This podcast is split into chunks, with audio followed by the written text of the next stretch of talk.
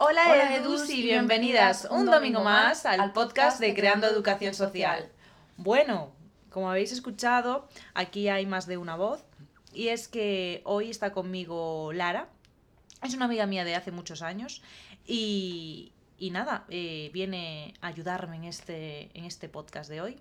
Que, bueno, eh, ya os adelanté un poquito el jueves por, por las redes de qué íbamos a hablar, pero, pero bueno, hoy vamos a hacer, vamos a cambiar de tornas y Lara me va a entrevistar a mí, o vamos a hacer más bien una, una charla de amigas, y vamos a hablar de algo que nos que nos incumbe a todas, ¿no? Que, que, que hemos sufrido todas alguna vez, que ha sido pues eh, pues la violencia, la violencia machista de algún modo, ¿no? Es decir, pues el acoso callejero o situaciones machistas que hemos vivido desde ya no recuerdo ni cuándo. Así que nada, antes de, empezar con esta charla de amigas, eh, os voy a presentar a Lara, o más bien que se presente ella. Cuéntanos, Lara. Hola chicas, ¿qué tal? Pues nada, pues como dijo Lucía, soy amiga de ella desde hace muchos años.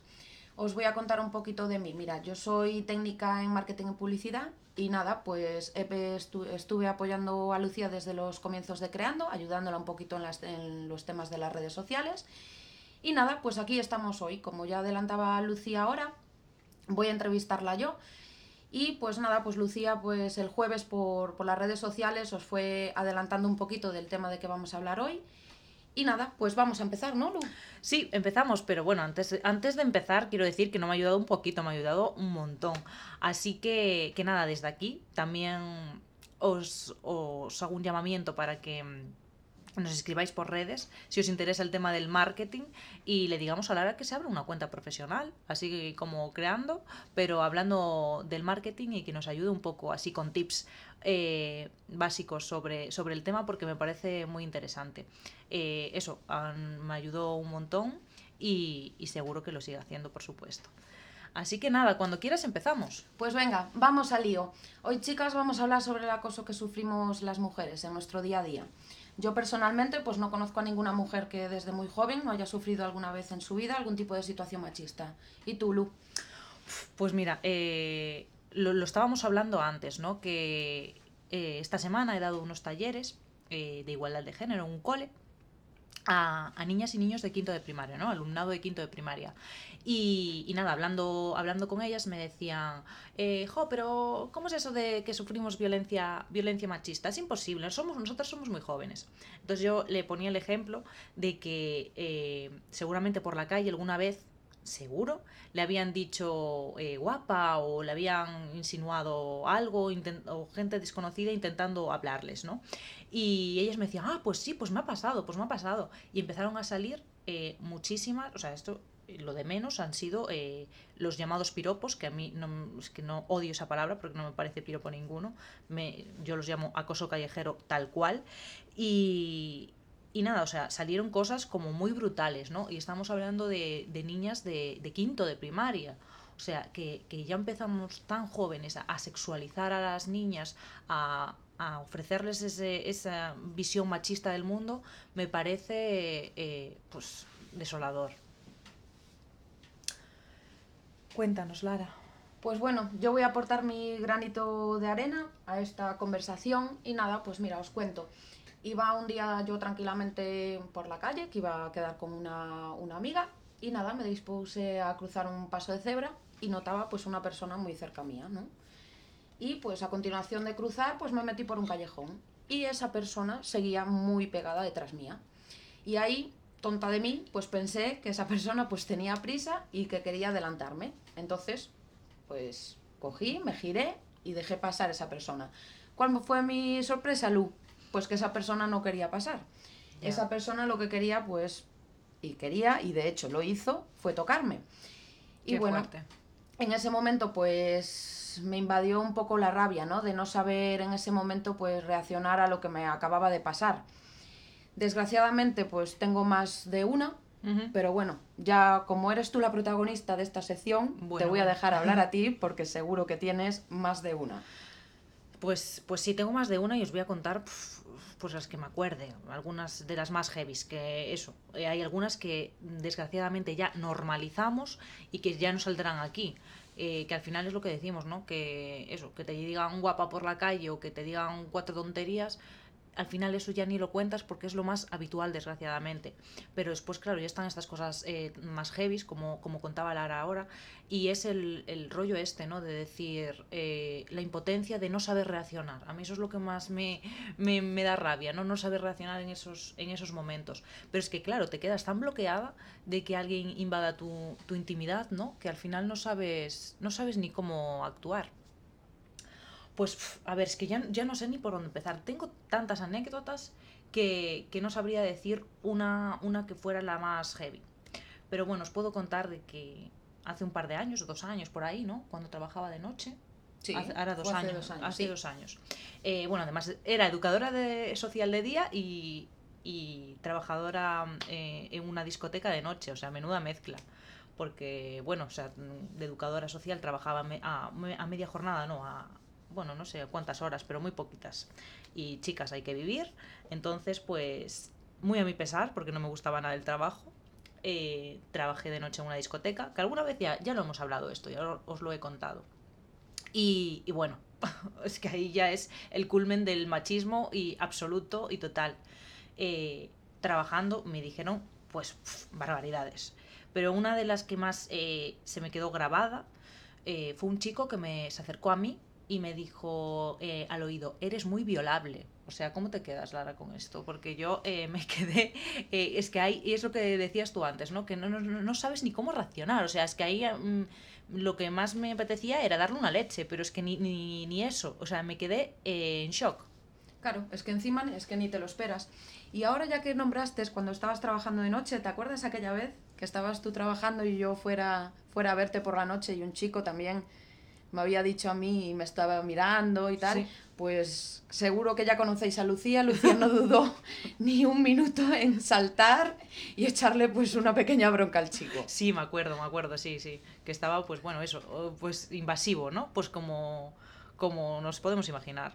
Y al final, pues eso, yo de noche estaba en un rincón porque estaba eh, trabajando en un perchero, ¿no? En un guardarropas. Entonces, al final estaba en un rincón donde eh, ni los porteros casi me veían, ni mis compañeras de barra me veían. Estaba así un poco que, que, vamos, que ahí podía pasar de todo.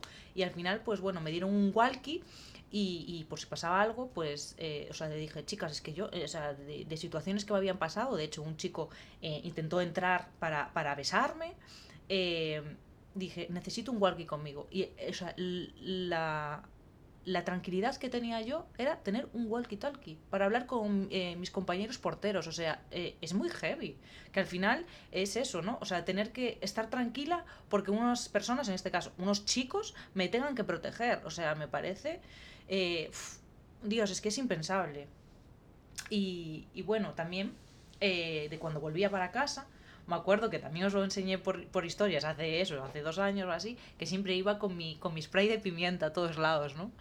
Eh, en fin, o sea, es que yo ahora me lo tomo a risa, ya, porque, en fin, pero, pero, jo, o sea, es que pasas realmente, realmente miedo, o sea, como esas os, puedo contar eh, cochicientas mil historias, o sea, eh, también en, en, taxis, también me ha pasado una vez eh, en un taxi de noche, eh, el chico me cerró, las, me cerró la puerta y me decía que me, que me fuera con él, me dio su número de teléfono y yo que no, que no. Bueno, eh, otro chico también me persiguió hasta el portal de mi casa. Eh, no sé, te sientes eso, eh, impotente, ¿no? Yo creo que esa es la palabra, justo. Porque no te esperas que te vaya a pasar algo así y de repente cuando estás tan tranquila, sin hacerle daño a nadie, tranquila andando por la calle, mm. pues justo te pasan esas situaciones. Y la mayoría de las veces es que estás sola. Sí, estás sola. O, aunque esté, que esto ya es el culmen, el culmen de los culmens, que estás con otras chicas y, y te dicen, van, vas por la calle, ¿no? Y te dicen, ¿a qué hacéis solas?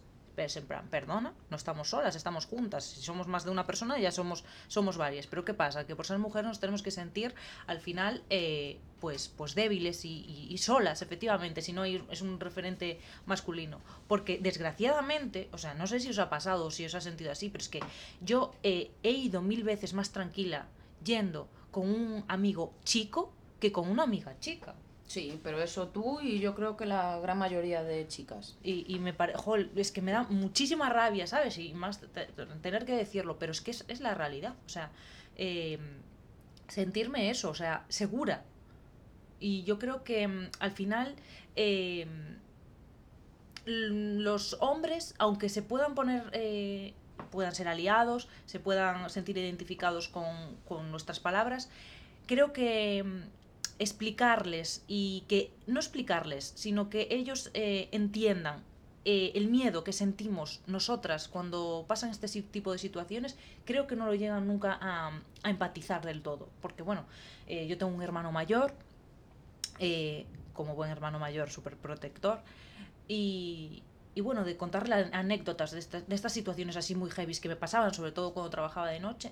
Eh, lo, lo, ve como algo súper super heavy, lógicamente, y lo ve como algo tal, pero eh, al final siempre expresan, ¿no? Esto de, bueno, los chicos también sentimos miedo eh, por la noche muchas veces. Y yo le decía, sí, pero a que tú no sientes miedo porque te violen. Igual puedes sentir miedo porque eh, te intenten eh, robar o te intenten eh, agredir, pero por, porque te violen, porque a mí mi mayor miedo no es que me roben. No sé si te pasa a ti, Lara, pero mi mayor coincidimos, miedo... Coincidimos, por desgracia coincidimos en, en ello. Pues, pues sí, o sea, yo creo que que queda mucho por hacer, queda mucha educación social por, por crear. De hecho, eh, lo hablaba con mis amigas, yo creo que a Lara se lo dije más de una vez, eh, que de noche hacía más educación social casi que, que, en, que en el trabajo de día, de educadora, porque bueno, o sea, eso, intentando intervenir un poco con, con las personas que me decían tonterías o, o cuando veía situaciones súper machistas con otras chicas eh, pues eso, al final yo creo que hacía más educación social cuando trabajaba de noche que, que cuando estaba en el centro con los niños y las niñas en, en la casa de familia. Así que nada, eso. Eh, creo que hace falta mucha educación social, que hace mucho, mucha falta eh, educar en valores desde cuanto más pequeñas mejor, eh, educar en la sexualidad, tener es una educación sexual de, de calidad desde muy pequeñitas, eh, que al final eh, educación so sexual perdón, no, se, no solo se basa en, en la, las violaciones, se, puede, se basa en muchas cosas que se pueden tratar desde, desde que somos muy pequeñitas, desde que vamos a, a primaria, incluso infantil. Y, y nada, creo que hay que trabajar mucho, ¿no? Pero lo estamos consiguiendo gracias a personas como tú. Bueno, Cada bueno. día pues se va notando un poquito más. Bueno, yo eso, me quedo con, con con cómo vienen las generaciones, ¿no? Porque jo, el otro día en, en, los talleres que daba en Pontevedra veía eh, muchísima, eh, muchísima implicación, perdón chicas, eh, muchísima implicación con, con las menores, o sea, eh, hablando de, de, del feminismo, o sea, niñas y niños, ¿eh? hablando de, del feminismo, de lo que consideraban eh, que eran situaciones machistas, eh, explicándome, no, no, yo sé perfectamente que el, que, que el feminismo no es lo contrario que el machismo, es en plan, Dios mío, es que le dais mil vueltas a a miles de personas adultas y a, y a, muchos de los partidos políticos que están gobernando ahora el país. Así que, jo, o sea, salí de, de allí pues súper orgullosa, ¿no? De, de, lo que está por, por venir. Y bueno, pues nada, no sé si nos quieres contar algo más, si no, pues dejamos aquí el podcast de hoy. Pues las vamos a dejar, ¿verdad? Yo creo que ya llevamos, si nos ponemos a hablar tú y yo, seguro que llenamos esto. Sí, Sí, sí, sí, si nos ponemos a hablar, seguimos aquí hasta mañana. Así que, que nada, eh, nos vemos, nos, más que nos vemos, nos escuchamos y, y seguro que salen cosas súper interesantes para los próximos podcasts. Vamos a hablar para, vamos, no sé si será para el podcast siguiente, sino para dentro de dos podcasts. Vamos a hablar con Millán él es profesor eh, en la Universidad de Vigo, en, la Facultad de Urense. Vamos a hablar sobre la figura de las educadoras sociales en las casas gamer. Que, me lo habéis preguntado muchísimo porque sale como, ejemplo en, la guía definitiva, en el librito que, hemos hecho. Y, nada, vamos a tener una, una conversación súper guay con él y nos va a explicar un poquito más sobre esto. Así que nada, eh, nos escuchamos para la próxima semana. Chao, chao. Chao, chao, chicas.